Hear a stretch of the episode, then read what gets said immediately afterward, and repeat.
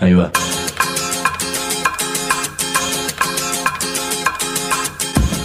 La Vaca es una colecta de recursos, es una cooperativa de trabajo, es una página web, un periódico mensual, una editorial, una cátedra, un bar.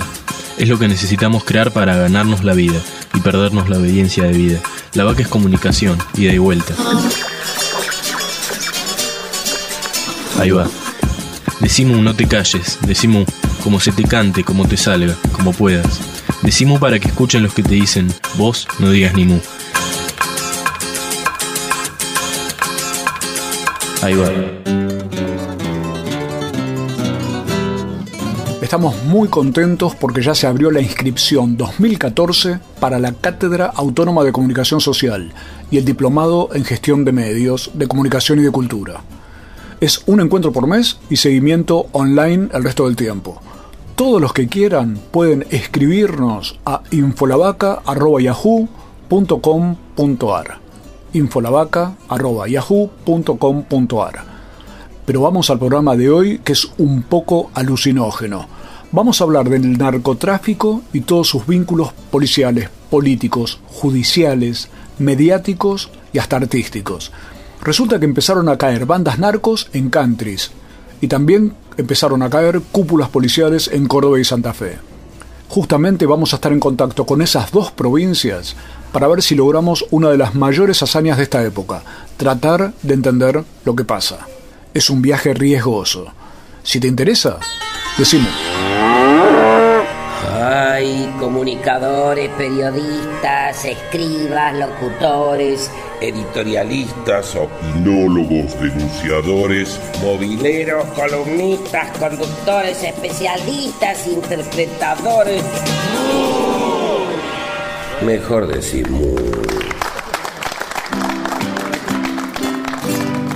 Cuando uno pone narcotráfico y Argentina en el Google, aparecen 5.600.000 resultados y me parece que el Google se queda corto. Y el que mira los noticieros de radio o de televisión o lee los diarios o tiene cualquier otra de esas adicciones, encuentra todavía más noticias eh, al respecto.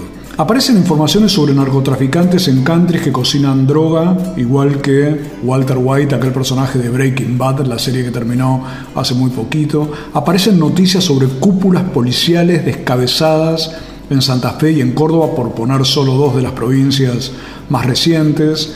Aparecen escándalos sobre lavado de dinero, aparecen informes sobre operativos, sobre funcionarios que van y que vienen aparecen declaraciones de todas las instituciones, la iglesia, es algo típico de la época.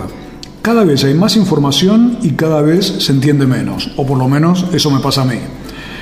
Para ver si revertimos esa tendencia, o ver si yo logro desasnarme un poquito, te propongo hablar, te quiero presentar, primero en este programa, al doctor Enrique Font, que es criminólogo, profesor de la Universidad de Rosario, máster en la London School de Inglaterra, y representante argentino ante el Subcomité de Prevención de la Tortura de las Naciones Unidas.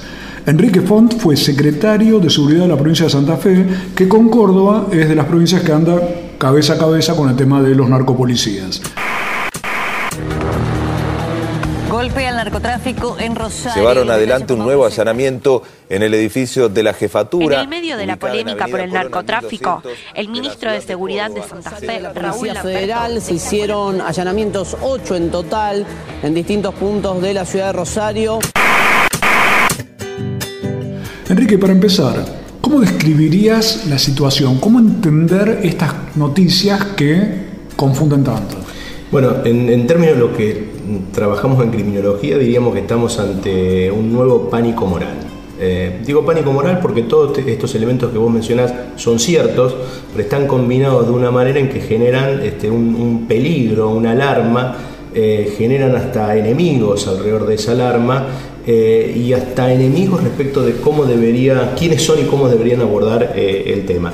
No quiere decir que no sean ciertos, ni que los pánicos morales sean cosas irracionales. Nosotros cuando pensamos en un pánico moral siempre pensamos que hay algo allí jugándose que es mucho más importante que el pánico en, sí mismo.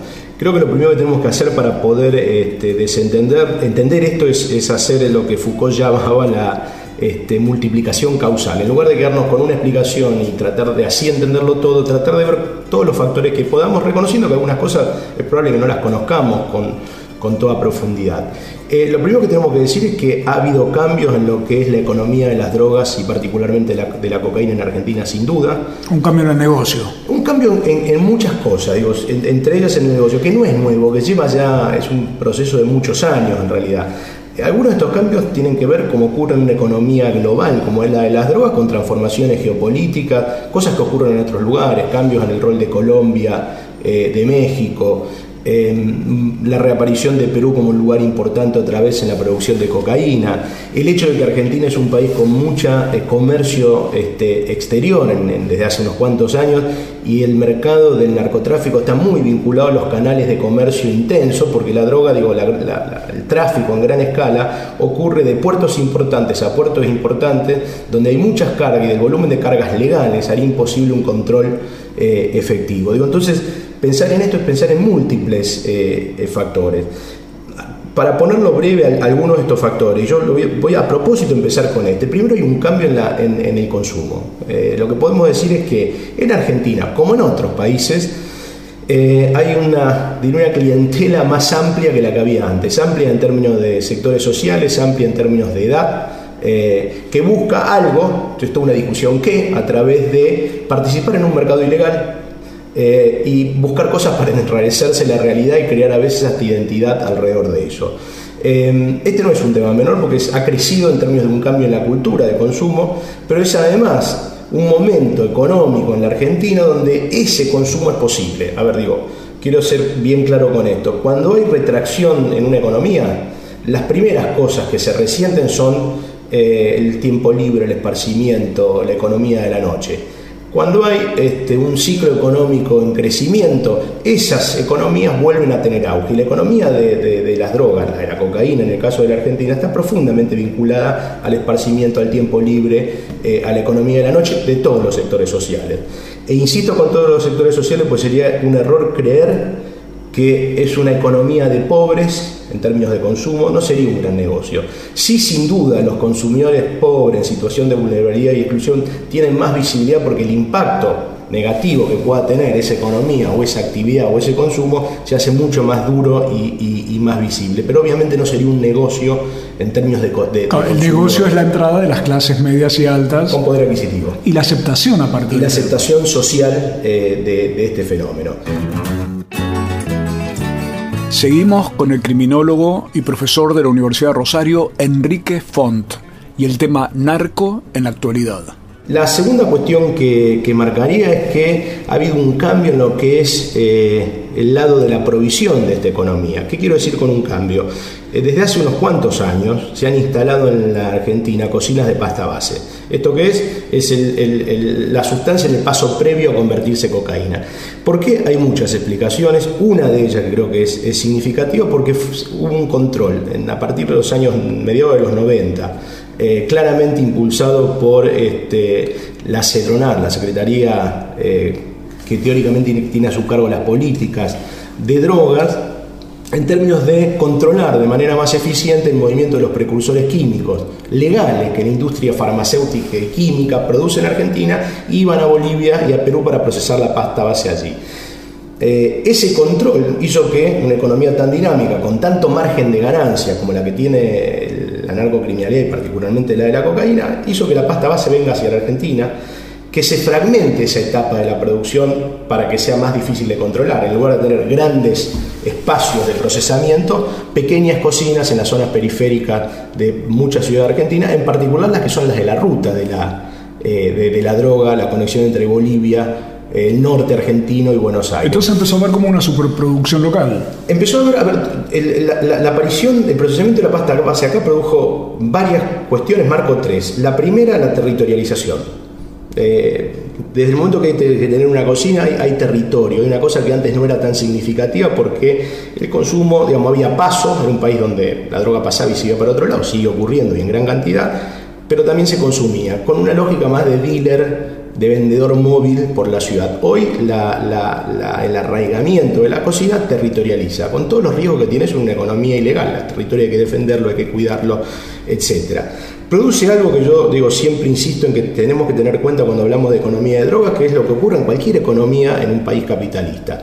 Le agregamos un paso a la producción que genera dinero. O sea, eh, estar procesando la pasta base en Argentina genera un paso que agrega dinero al circuito, dinero que está acá que se produce acá. Y hablar de dinero en esto es hablar de capacidad de, ampliar el negocio, eh, ampliar la posibilidad de corrupción hacia la política, el Poder Judicial y la, eh, y la policía. Y el tercer elemento es que hay más sustancia, el commodity a vender eh, está más disponible, con lo cual lo hace más difícil de regular por parte de la policía. Digo, regulación ilegal. En los 90 a lo mejor en una ciudad como Rosario había cinco tipos que se encargaban de mover la cocaína que se consumía en Rosario, fáciles de controlar. Hoy se han expandido de tal manera esta, esta, esta, disponibilidad a través de la producción de la pasta base que la policía participa en el negocio, siempre, como de toda economía ilegal, pero no lo logra regular de la manera en que lo regulaba con una economía más pequeña, con menos eh, actores. En un punto se ha democratizado el acceso lo digo irónicamente, pero se ha horizontalizado el acceso. Se ha viralizado, a la sustancia. Y eso, digo, genera una serie de, transformaciones, como por ejemplo que gente que estaba en otra actividad, eh, ha sido muy común ver en, años anteriores, ya no tanto, eh, gente que salía a robar de caño, el, cañero, el pistolero, como se dice en la jerga, que se pasaba la economía de la droga. Tenía de dónde proveerse, había clientela, se la bancaba en el territorio, tenía los vínculos con la policía y se metía en esta economía. Pero Enrique, quiere decir que entonces el viejo delincuente se dedica a esto porque es un negocio más lucrativo y también la policía, vos estás diciendo, como siempre, funciona en la cuestión ilegal sin poder controlarla tanto. Pero entonces quiere decir que también es un poco disparatado, te pido en medio minuto una respuesta, pedir mano dura. Sí, a ver, esto que me preguntás es clave, porque, y yo no lo dije al principio, a veces siempre me quejo de que quien opina sobre esto no deja una posición clara respecto de la prohibición. El problema de la, de la narcocriminalidad se resuelve acabando con la prohibición. Es un largo y sinuoso camino, no es simple, es muy complejo, tiene un conjunto de desafíos. Pero digo, lo primero es marcar que, el problema principal es la prohibición. La prohibición hace que sea atractivo, hace que la policía lo pueda manejar, eh, hace que todo esto funcione en un nivel de ilegalidad y violencia que no ocurriría si este, fuera este, legal. Pero sin lugar a duda que la policía está metida en este negocio, como en toda economía ilegal, ya sin la capacidad de dejarlo en límites siempre manejables y tolerables. Se le ha escapado de las manos. En el caso de Rosario, muy claramente, eh, alrededor de un tema que no es la única explicación, pero mayor violencia en algunos territorios. Eh, lo que genera en términos de ilegalidad y recaudación es gigantesco. Eh, esto hace que, lo que llamamos el doble pacto, la lógica de hacer seguridad desde la política, dejando que la policía maneje el negocio, eh, participando muchas veces de esa recaudación ilegal y manteniendo el delito en niveles tolerables, hoy sea muy difícil de sostener. Entonces vemos los escándalos de Santa Fe, jefe de policía preso con, dos procesamientos por temas de droga, la cúpula de Córdoba, eh, en un escándalo similar, provincia de Buenos Aires donde se le ha puesto la, lupa, también la policía está metida en, gerenciamiento del, eh, del narcotráfico. La salida sobre esto básicamente es empezar a reconocer las variables del problema, no utilizar el problema como una máscara. ¿Por qué como una máscara? Digo, decir que el problema del narcotráfico es ocultar que el problema es un profundo problema de nuestras estructuras sociales que generan narcocriminalidad y generan delito, y no al revés. El problema de la, de la narcocriminalidad se resuelve acabando con la prohibición. Volvemos en dos minutos para que desde Córdoba Javier de Pascuale nos cuente qué está pasando en la provincia donde vuelan las cúpulas policiales por sus vinculaciones con el narcotráfico con música cuartetera. Decimu www.lavaca.org Decimu si trabajas en el Estado, municipal, provincial o nacional, sabe que tenés dónde informarte. www.eltrabajadordelestado.org El sitio web de la Asociación Trabajadores del Estado.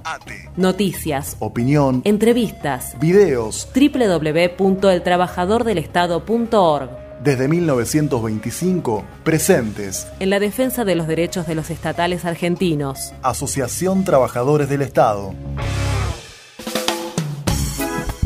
Nuestros libros tienen orejas y corazón. Argentina originaria, territorios en resistencia, sin patrón. Escuchan y laten. La Vaca Editora, una red de pensamiento libre que financias vos. La Vaca Editora. Encontralos en las librerías amigas o en www.lavaca.org. Estelares en Morón, el domingo 8 desde las 16 horas. Venía a festejar los 30 años de democracia con una nueva edición de La Minga y la música de Mejor Actor de Reparto, Eruca Sativa y el cierre de Estelares. Polideportivo Municipal Gorki Grana, Santa María de Oro 3530 Castelar, municipio de Morón. Decimu. El horizonte, el sol, el aire. Decimu. Creemos en dioses que existen. Decimu. Estamos en Decimú, el programa de la cooperativa de trabajo La Vaca que se puede escuchar siempre en www.lavaca.org y ahora vamos a hacer conexión con los amigos de Radio Nacional de Córdoba. Allí todas las mañanas Javier de Pascuale es uno de los conductores de RN Positivo junto a un excelente grupo de periodistas, pero además Javier junto a sus compañeros del diario Comercio y Justicia, fueron protagonistas de la recuperación de ese diario por parte de la Cooperativa de Trabajadores. Esto ya fue hace unos 12 años y es uno de los diarios sin patrón que hay en la Argentina. Pero ahora el contacto es radial y es para hablar con Javier de Pascuales sobre el tema narco que sacude a la provincia de Córdoba. Javier escribió una notable crónica en la revista Mu, así que la pregunta es, Javier, ¿cómo ves el panorama de un tema como el del narcotráfico que saltó a los medios y parece condicionar la vida política y la vida cotidiana en Córdoba? Bueno, a ver, el narcotráfico no es una realidad nueva en Córdoba. En todo caso, yo creo que lo nuevo sería el abordaje por parte de la prensa y de ciertos sectores políticos, y en todo caso de la iglesia, eh, de esta cuestión que sin duda viene creciendo por abajo, digamos, viene insertándose en, las grandes ciudades argentinas desde hace mucho tiempo. Y creo que si ha surgido ahora es porque está habiendo algún tipo de reacción por parte de la justicia eh, o por parte de algunas fuerzas de seguridad o por parte del poder político frente a una avanzada anterior del narcotráfico. En el caso de Córdoba, no, no, no se ha visto eh, a partir de, de, esta cuestión eh, una, una, reacción por parte del Estado eh, que es la que esperábamos, digamos, muy por el contrario. El gobierno de Córdoba primero tuvo que despedir a su ministro de Seguridad, Alejo Paredes, porque había sido el jefe de policía eh, en la provincia cuando se sucedieron hechos muy graves que pusieron, incluso que hoy tienen a, muchos jefes policiales, de hecho a nueve ex policías, entre ellos jefes policiales, en la cárcel. Entonces, eh, lo que hizo el gobierno de la provincia fue nombrar a una ministra que eh, la semana pasada, en una nota a través del diario de Clarín en Córdoba, de La Voz del Interior, le echaba la culpa a los periodistas y al gobierno nacional por parte de, digamos, el surgimiento de esto que nosotros le llamamos la prensa, le llaman el narcoescándalo y que ellos dicen que no hay ningún escándalo. Ningún escándalo. Pero Javier de Pascuale, te pido que desde Córdoba me cuentes cómo podemos hilvanar la relación de todas estas noticias sobre los narcos con la cuestión política. A ver, eh, hoy lo que se está jugando, me imagino, en el, en, el caso de la provincia de Córdoba, es la, la, sobrevivencia de un modelo, de un modelo político. Hay un modelo político en Córdoba que yo creo que es el modelo de los 90, el modelo de la, de la represión, digamos, el modelo de la represión a la protesta social eh, Córdoba no ha participado de ninguna de, los, de las reuniones que se hicieron en el Ministerio de Seguridad de la Nación en torno de elaborar protocolos y firmar protocolos para actuación de la policía frente a manifestaciones públicas, por ejemplo. Córdoba no fue a ninguna reunión a las que fue, no abrió la boca y no firmó los protocolos, ninguno de estos protocolos, eh, junto con San Luis, junto con la capital federal, son las provincias que no firman estos protocolos que se elaboran desde el Ministerio de Seguridad de la Nación eh, y que ordenan y que limitan, digamos, el accionar de la policía, sobre todo frente a, manifestaciones públicas.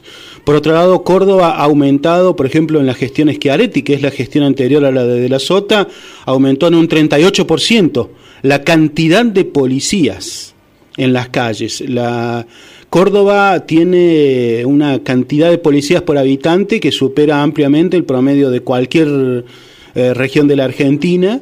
Y, en Córdoba, no, cualquiera, cualquiera de los turistas lo conoce muy bien, pero no se puede circular en las rutas sin que haya, o sea, vos circulas 100 kilómetros y hay 3, 4 controles policiales eh, que tenés que atravesar en, ese, en, ese, en esa circulación de, de las calles. O sea, en Córdoba parece un régimen, te diría bastante, un régimen de control social.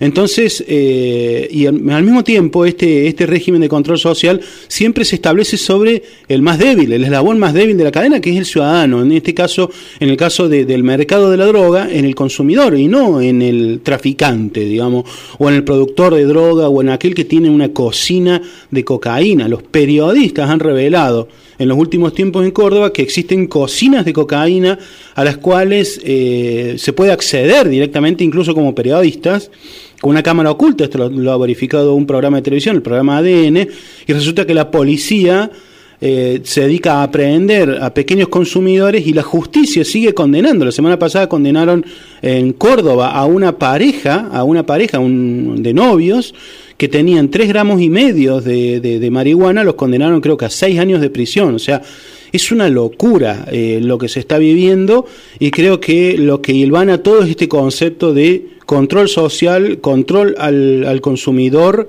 eh, descontrol, digamos, de, de, aquel de los productores y de los grandes del mercado, en este caso del mercado de, tráfico de drogas, y mucha presencia policial en las calles como para eh, de alguna manera decir que eh, se tiene a ver que, que, se realiza un ataque contra la inseguridad ¿no? en Córdoba hay un hay un helicóptero que circula por las noches sobre la ciudad y sobre los barrios periféricos de la ciudad. Lo que ha hecho eh, con, con, el helicóptero, que circula a las 3, 4 de la mañana con luces impresionantes que te despiertan, incluso que el propio ruido del helicóptero te despierta, con lo que hacen con eso es establecer una especie de clima de terror. Eh, Sergio, un clima de terror eh, que eh, sujeta a la población. Eso, acompañado con la ocupación territorial de los barrios por parte de policías, policías en cada esquina, lo que logra en realidad es una especie de quietud social, pero no, no la quietud de quienes realmente producen droga en, Córdoba. Estamos con Javier de Pascuale, periodista de Córdoba con ese 38% de aumento de la cantidad de policías que nos menciona, el régimen de control social y de miedo, y a la vez zona liberada para los narcos. Más policía, más mano dura, pero más narcotráfico. Javier, ¿Es que la policía es más parte del problema que de la solución? Al parecer sí, al parecer sí, Sergio. El año pasado se dictó una ley eh, de drogas en la provincia de Córdoba y la ley lo que hace es penalizar precisamente eh, al consumidor. Al consumidor y, según eh, estudiosos de la cuestión, yo no lo soy, pero los estudiosos de la cuestión hablan de que fue una ley de blindaje al narcotráfico. Entonces, cuando vos estableces un sistema de represión, donde todos se quedan quietos, el único que circula es aquel que vos dejás circular. Recién describíamos una ciudad eh, o una provincia donde nadie puede circular, donde te controlan en, las rutas. Ahora, hay autos que no se controlan, hay funcionarios que, a quienes no se controlan. Eh, los policías pasan a ser los dueños del poder de paso del poder de paso de la droga, del poder de paso. Entonces se le está dando tanto poder a la policía.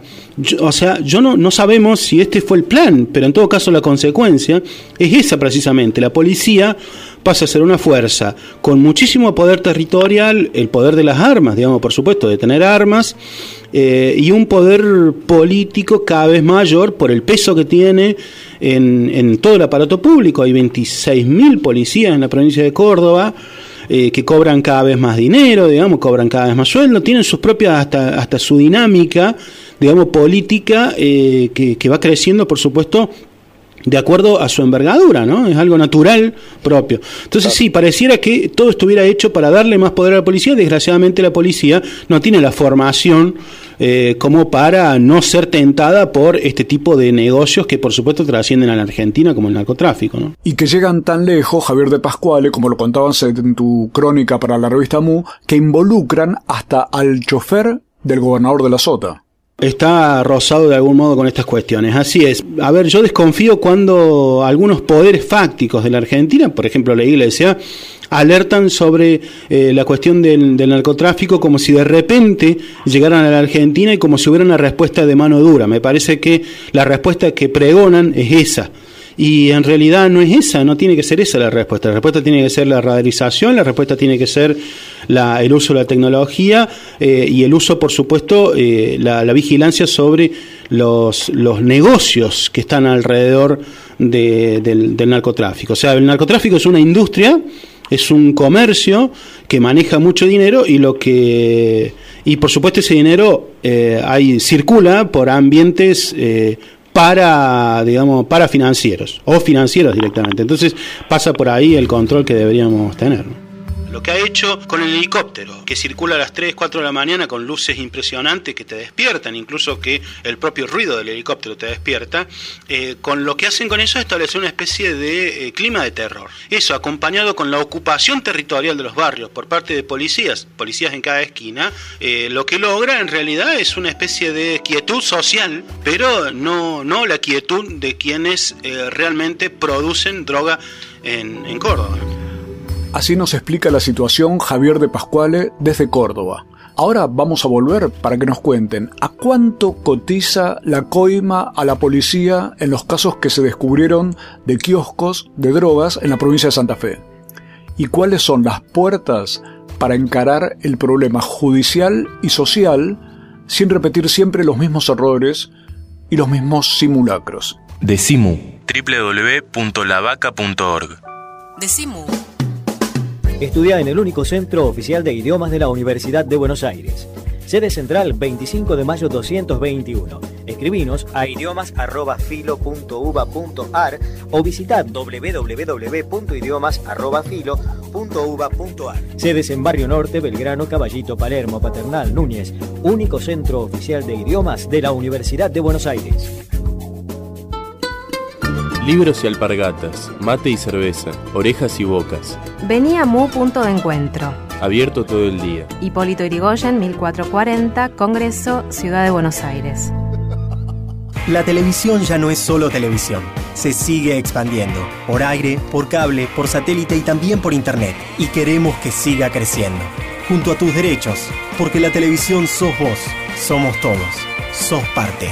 Afiliate. SATSAI el Sindicato de las Nuevas Tecnologías. Decimu www.lavaca.org No adivinamos el futuro, creamos el presente. Decimu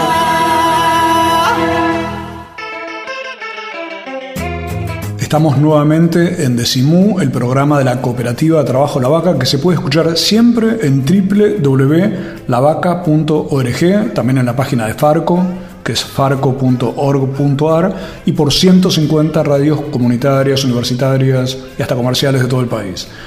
Enrique es criminólogo, ha estudiado el tema del narcotráfico, lo conoce, eh, conoce los alcances que está teniendo este fenómeno informativo, pero que a la vez es un fenómeno real en el cual el pánico moral, por un lado, nos ataca como sociedad, pero por otro no se hace nada concreto para salir de la realidad del problema. Enrique, estábamos hablando de la situación de la provisión del narcotráfico, el consumo aceptado por amplias capas sociales.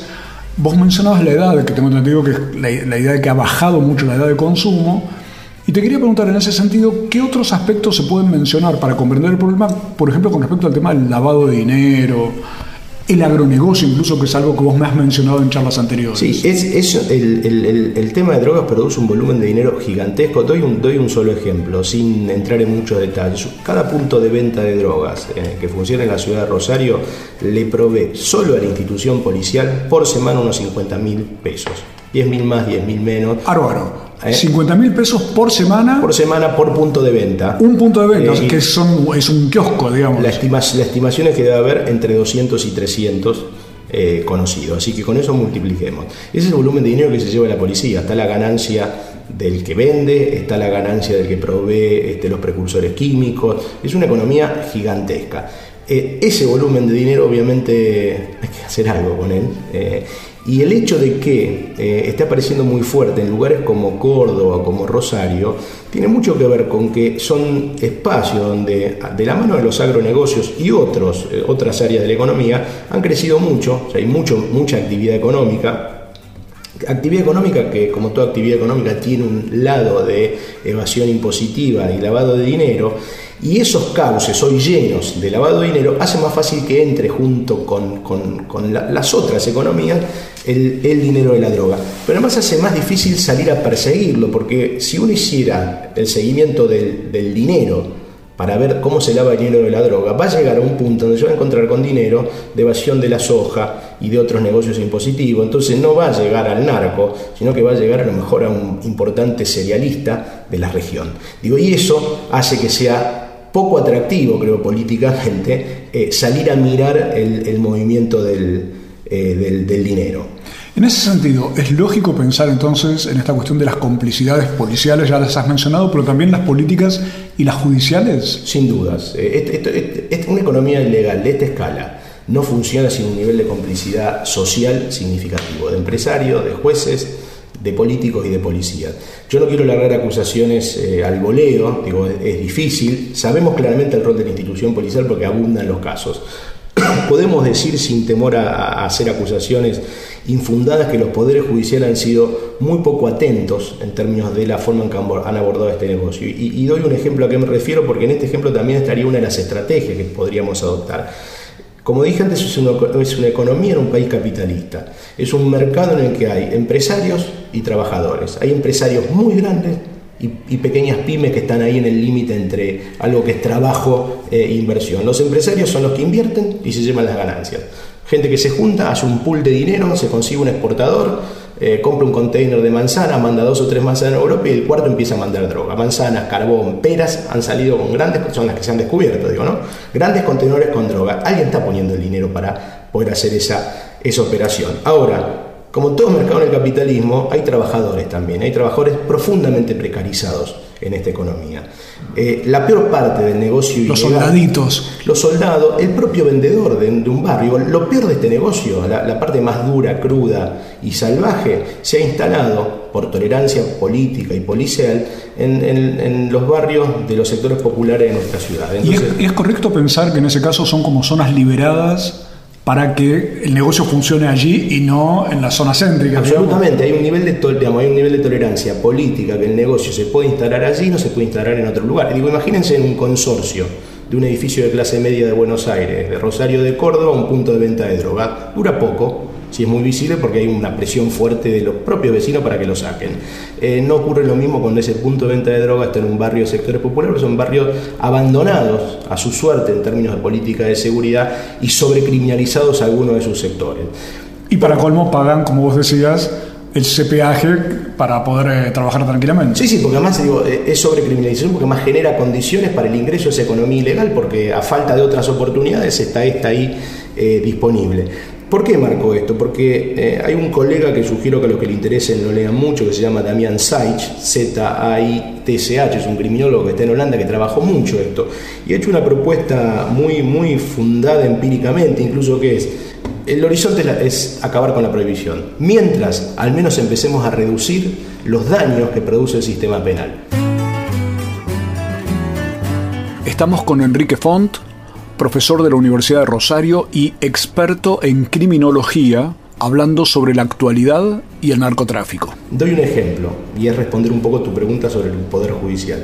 Si los poderes judiciales federales se dedican a perseguir al punto de venta, al, pequeño este, dealer, se van a encontrar con los trabajadores más precarios de la economía. Se van a llevar puesto uno tras otro a cientos y cientos, incluso de pibes que tendrían que hasta ser considerados como gente en situación de trata. Estar encerrado en un búnker 12 horas, bajo llave, bajo presión, con amenaza de muerte permanente, es más una situación que se asemeja a la trata que, al, que, a un delincuente que está cometiendo un delito. Ese chico está ahí vendiendo droga en el barrio, está encerrado en ese lugar. De cual, digamos, y está en una economía en la cual en algún punto es muy difícil eh, salir. Si la política penal se concentra sobre esos sectores, se van a llevar puestos a los más precarios, a los más reemplazables y a los más vulnerables. Y el negocio va a seguir lo más el negocio sigue intacto, porque se cierra un punto, se abre otro, se, se mete preso un a un joven metido en esto, aparece otro para cubrirlo. La lógica, por ejemplo, en clave de reducción de daño del sistema penal es apuntar a las complicidades policiales, apuntar a los estamentos más altos, concentrarse en los lugares donde droga es igual a, a violencia y homicidios, es igual a circulación de armas, donde se cruza con otros negocios. De hecho, desde que Gil Carbó asumió como Procuradora General de la Nación, o sea, como jefa de los fiscales federales y creó la Procunar, esta política se empezó a llevar adelante. Y no es casualidad que en los dos lugares donde se avanza en esta línea, terminamos con altas cúpulas policiales en problemas, Córdoba y Santa Fe. Las investigaciones las llevan adelante fiscales con el apoyo de una procuración que les dijo, no, no, esta es la línea, dejemos de perder el tiempo con el, el negocio pequeño. Digo, y no solo policía, el último gran operativo que de la, de, de la Fiscalía Federal, diría, en, Rosario, que desbarató un laboratorio de gran escala, esto ya no era una cocina, era un laboratorio con, una prensa hidráulica, con, con 3.000 litros de precursores químicos, estamos hablando de una escala significativa, con máquinas para envasar a vacío, con lo cual se- era, era imaginable que estuvieran pensando además en de provisión local en, exportación, se hizo siguiendo adecuadamente, con una buena investigación, con policías no contaminados de fuera, de la Policía Federal, pero no de la ciudad, todo el camino a partir del circuito. En pocos meses, porque no llevó años, llevó meses, se llegó a un gran laboratorio y a todo un grupo de personas que son de clase media, no pobres, no jóvenes vulnerables. En el caso de Delfín Zacarías. Delfín Zacarías es la causa en la que estoy. Pero es llamativo lo que vos mencionabas, que es que hubo que buscar policías de afuera para poder garantizar la investigación. Pero no quisiera que se nos acabe el tiempo, Enrique, sin que me- nos cuentes algo que me pareció muy inspirador, que es que vos planteas que con respecto a la parte social del tema, lo que hay que hacer es una prevención social del delito. Eh, eh, me hemos hecho una descripción de la parte policial, judicial y dónde hay que atacar hacia arriba. Pero aparte, ¿qué significa como concepto de prevención social? A ver, cuando uno se pone a ver eh, la, la- la parte dura de este negocio, justamente a estos trabajadores más precarios y, y explotados de la economía, se encuentran con, con barrios donde las expresiones de la inseguridad son también muy duras, no solo en materia de drogas. Doy un ejemplo en Rosario y otras ciudades de- de- de- de- del país, donde se concentran, por ejemplo, los homicidios eh, que nosotros llamamos de violencia horizontal o lateral. Jóvenes que construyen su identidad, participando de manera fluctuante en delitos, conformando una banda y básicamente pegándose tiros eh, entre ellos. Ahí lo, ahí lo que esto está marcando es la necesidad de pensar en estrategias de inclusión sociocultural, porque el delito es una inclusión sociocultural, el delito es una forma de producir vínculos, redes y reconocimiento, eh, no es quiebre del lazo social, es otra forma perversa de producir lazo eh, social, y contra eso hay, como dicen muy bien los brasileños, hay que competir. ¿Competir cómo? Ofreciendo Dentro de las posibilidades que pueda tener, por ejemplo, un municipio, a veces lo hacen, lo hacen mucho las ONG, una provincia o la nación en su conjunto, alternativa de inclusión que generen vínculos, redes, que produzcan identidad, que generen respeto y reconocimiento en el barrio, que no tengan que ver con tener que andar con una pistola en, en- en la cintura, en mostrarse como el que es exitoso arrebatando o el que se hace un nombre por participar en esta economía de las drogas. Es muy difícil, y, acá menciona a, a un- a uno de mis profesores que falleció hace muy poco tiempo, Jokian. Jokian siempre hablaba de que el delito se explica porque vivimos en una sociedad bulímica. Es una sociedad que nos incluye a todos de una manera muy intensa en términos de expectativas de ciudadanía social, de acceso a un empleo, de construcción incluso de, expresividad y de una cierta individualidad a través de muchas variables, pero una de ellas es el consumo, Claro, te ofrecen muchas zapatillas, mucha ropa para que tengas una identidad. nos devora, y con esto sugiero ver las propagandas, las propagandas de, telefonía celular, son bien claras en esto, nos devora, nos promete eh, diversidad, caminos muy atractivos, y a un sector muy significativo lo vomita. Devora y vomita. Este sector vomitado sobre el que habría que concentrar las políticas de prevención social del delito. Por supuesto, políticas sociales, una, una sociedad más justa, más inclusiva, eh, es menos criminógena, pero digo, Insisto, en el camino hasta que esas cosas se vayan consiguiendo hay políticas específicas para trabajar con estos jóvenes, en general son hombres, pero ya no solo hombres, también hay mujeres, que están incluidos, devorados culturalmente y vomitados en términos estructurales. ¿Con qué? Con mecanismos que ayuden a que, a que esta fluctuación entre lo legal y ilegal, la violencia y un recorrido más, diría, convencional, sea más más, más, más accesible, más fácil. Digo, y experiencias hay, pocas, pero hay y se, y se pueden llevar adelante. Y donde vos has encontrado que los chicos, y no tan chicos, quieren salir. De golpe también hay un cansancio de estar en esa especie de guerra cotidiana. Sí, hay, hay tres elementos que, que, que, que dan condiciones interesantes para quien no se profesionalizó en un camino del delito. Y, y una de estas es, primero que hay mucho lo que nosotros llamamos fluctuación, o ir y venir entre lo convencional y la lógica de transgresión. Eh, hay, much, hay salidas de esto por un tema de maduración, en la jerga rescatarse, sin que nadie los ayude, se rescatan. Y después lo que, lo, que hemos visto es que donde se dan estas oportunidades se aprovechan, porque esto lo estamos trabajando mucho desde la universidad, al lado de esta cuestión atractiva de construcción de identidad, vínculos, reconocimiento y redes por la violencia, también hay un nivel de saturación muy grande porque los pibes mueren, matan y van presos. Entonces hay como un hartazgo, como una necesidad también de una, de una mano, una mano amiga que los ayude a salir más rápido y no los tan solos el horizonte es acabar con la prohibición, mientras al menos empecemos a reducir los daños que produce el sistema penal. Una mano para salir del problema, nos decía el criminólogo de Santa Fe, Enrique Font. Ya volvemos, Javier de Pascuales desde Córdoba nos va a contar lo que está pasando con la justicia, los kioscos, los ambientes de circulación de las sustancias misteriosas y cómo funcionan los medios provinciales, que a veces parecen la droga que mostraban en la serie Breaking Bad metanfitaminas para adormecer cerebros. Decimu. www.lavaca.org. Decimu. El Sindicato de los Trabajadores de las Telecomunicaciones, pluralista, democrático y combativo. Nuestra página web www.foetrabsas.org.ar. Si sos telefónico, sos de Foetra. La Vaca también nos da un periódico. Todos los meses en tu kiosco, Mu. el periódico de la vaca. También te lo mandamos a tu casa por correo. Envíanos un mail a infolavaca.yahoo.com.ar. Decimu. Y ahora vamos a escuchar las recomendaciones musicales de Pablo Marchetti, o sea, El Grito Pelado.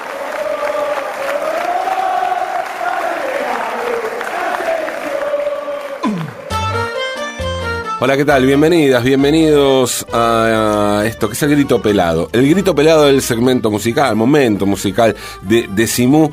Y ahora quiero presentarles a Noelia Pucci, la Noe, la querida Noe Pucci. Eh, gran cantante, eh, autora de canciones también. Noe Pucci es eh, neuquina, ya hace algunos años que, que después de, tocar mucho allá en su provincia y girar por, por toda la Patagonia, se instaló en Buenos Aires e integra la banda Cangrejos. Cangrejos es la banda que lidera Goy Caramelo, Goy Olaldo, Goy Caramelo, el ex integrante de Caramelo Santo, ahora solista.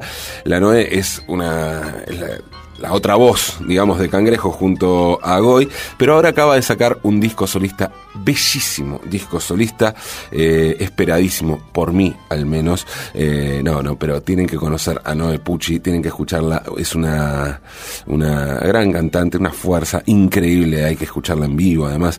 Pero vamos a escuchar ahora de, de su disco solista, de su disco debut que acaba de salir, producido por, por Goy Caramelo. Vamos a escuchar La Noche. No de Pucci, la noche.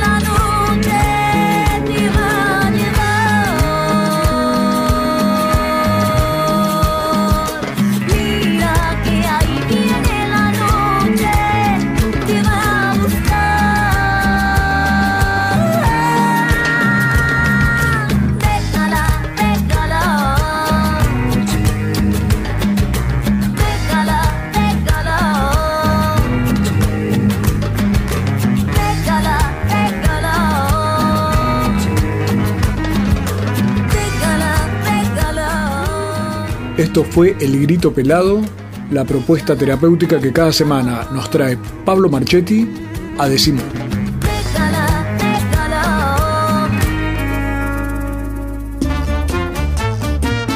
No adivinamos el futuro. Creamos el presente. Decimo. Por el derecho a la rebeldía.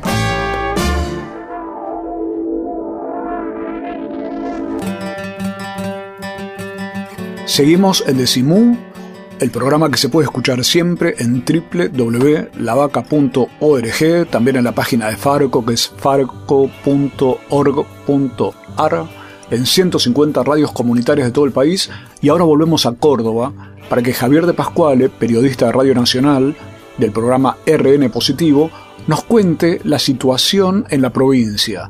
Retomamos la charla, Javier, con una pregunta. ¿Cómo juega lo judicial en el tema narco? Bueno, la, la, justicia de Córdoba está empezando a reaccionar y reaccionando bien, te diría.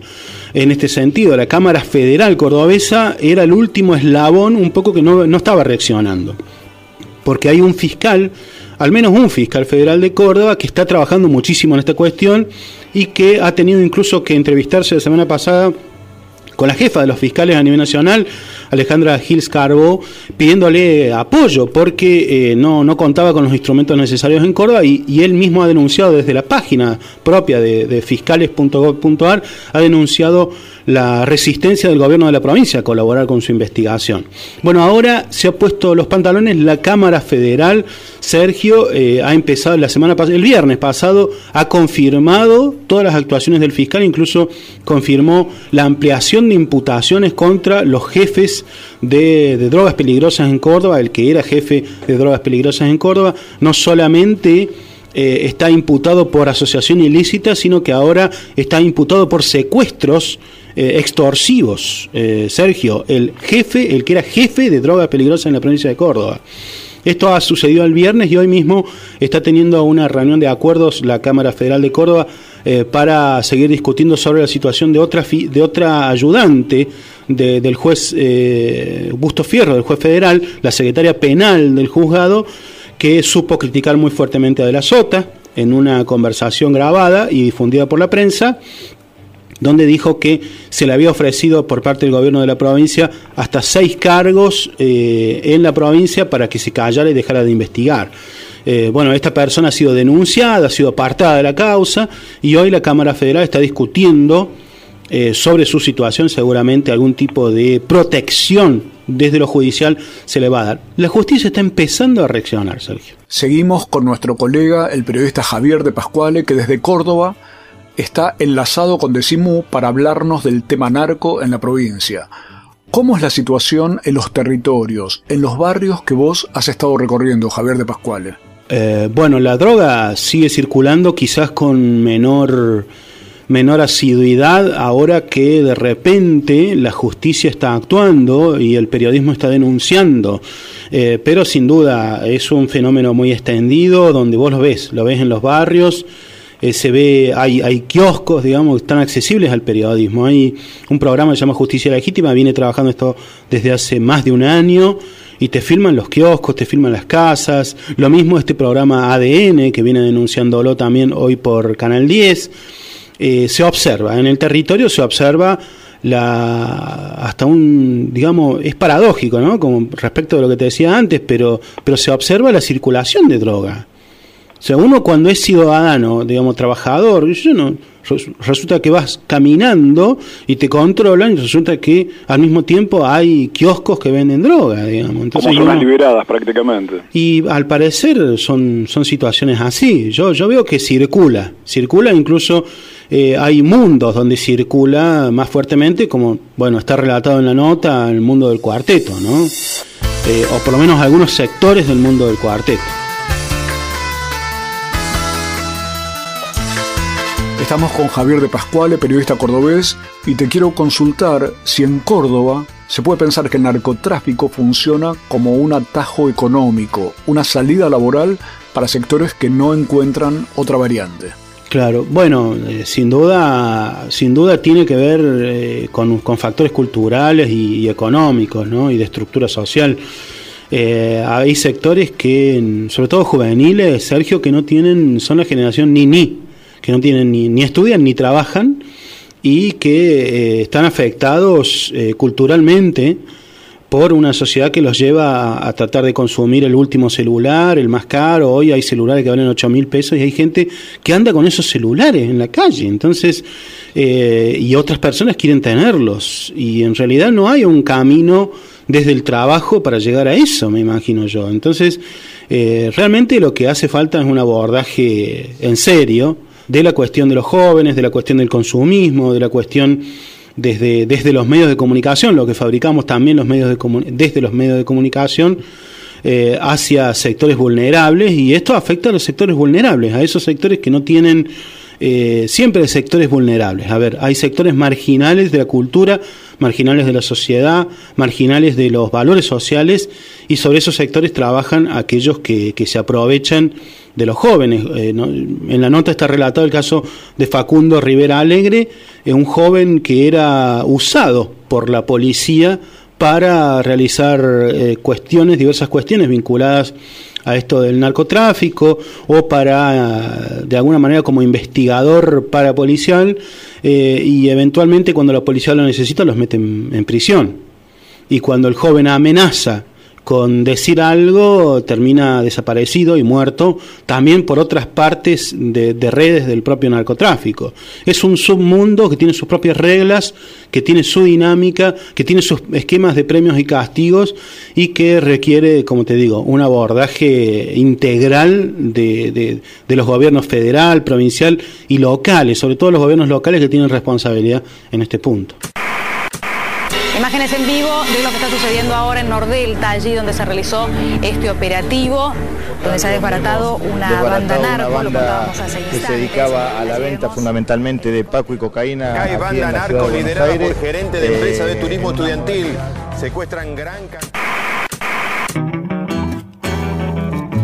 Desde Córdoba, Javier de Pascuale nos está contando esas formas de reclutamiento de chicos por parte de la policía para entrar en el negocio narco. Pero me gustaría pasar a otro tema, que nos cuentes cómo opera lo mediático en todo este tema. Bueno, la, la, prensa hoy, la prensa concentrada, el grupo Clarín, que concentra gran parte de los medios de comunicación en Córdoba, en realidad está eh, apoyando, blindando un poco al, al, gobierno de la provincia en este punto, está silen, silencia, o sea, ignora directamente todo lo que se difunde desde Canal 10.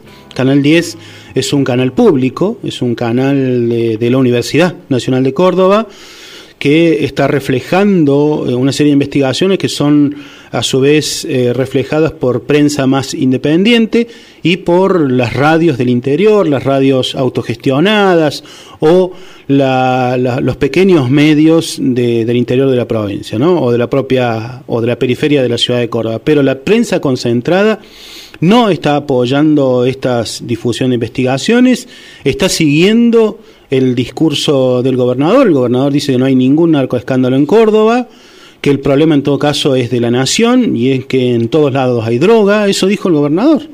Entonces, eh, la, el mapa de la prensa refleja el mapa del, del poder en realidad.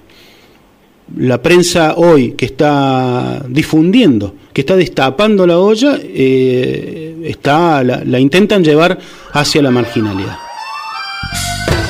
Así nos habló Javier de Pascuale, periodista de Córdoba y uno de los conductores de RN Positivo en Radio Nacional. Nos contaba cómo están jugando los medios, cómo los medios autogestionados son los que principalmente llevan adelante las investigaciones. Fíjate que es al revés de lo que decía el grupo Clarín, que la única garantía para hacer periodismo e investigación es tener poder económico. La realidad es la contraria. Los que no tienen esos poderes económicos tan grandes son los que no están metidos en berenjenales raros. Y los medios grandes juegan en Córdoba a favor de que nada cambie. Como dicen los chicos, habrá que ver si un día de estos logran rescatarse. Le pusieron los ojos encima, luego llegó la mordida, le pidió su identificación una cara oculta en su casco y sus gafas de sol parecía un gran atracón. El joven teniente no tuvo compasión. Lo acusaron de nada y salió en el telepolicial. Lo dejaron sin nada, con el carnet en la boca. Lo acusaron de nada, cuando menos se lo esperaba. Lo dejaron sin nada. Dijo la policía que llamaran a la policía. Lo acusaron de nada.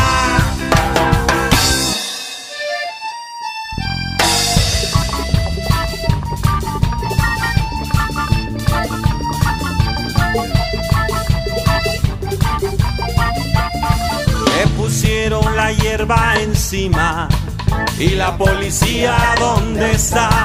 Luego llegó la mordida y la policía dónde está. Le pidió su identificación.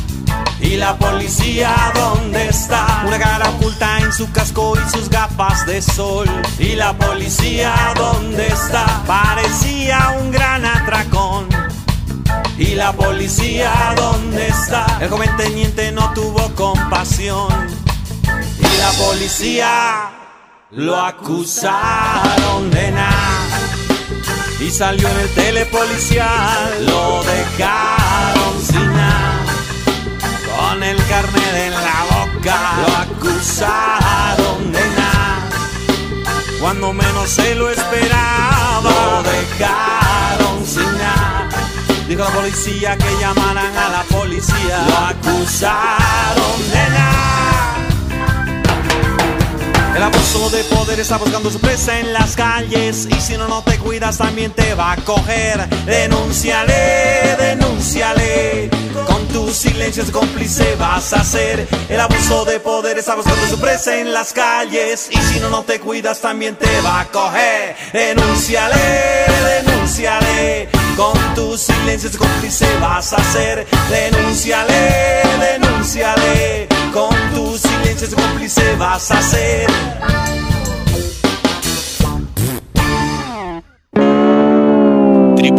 www.lavaca.org Decimu.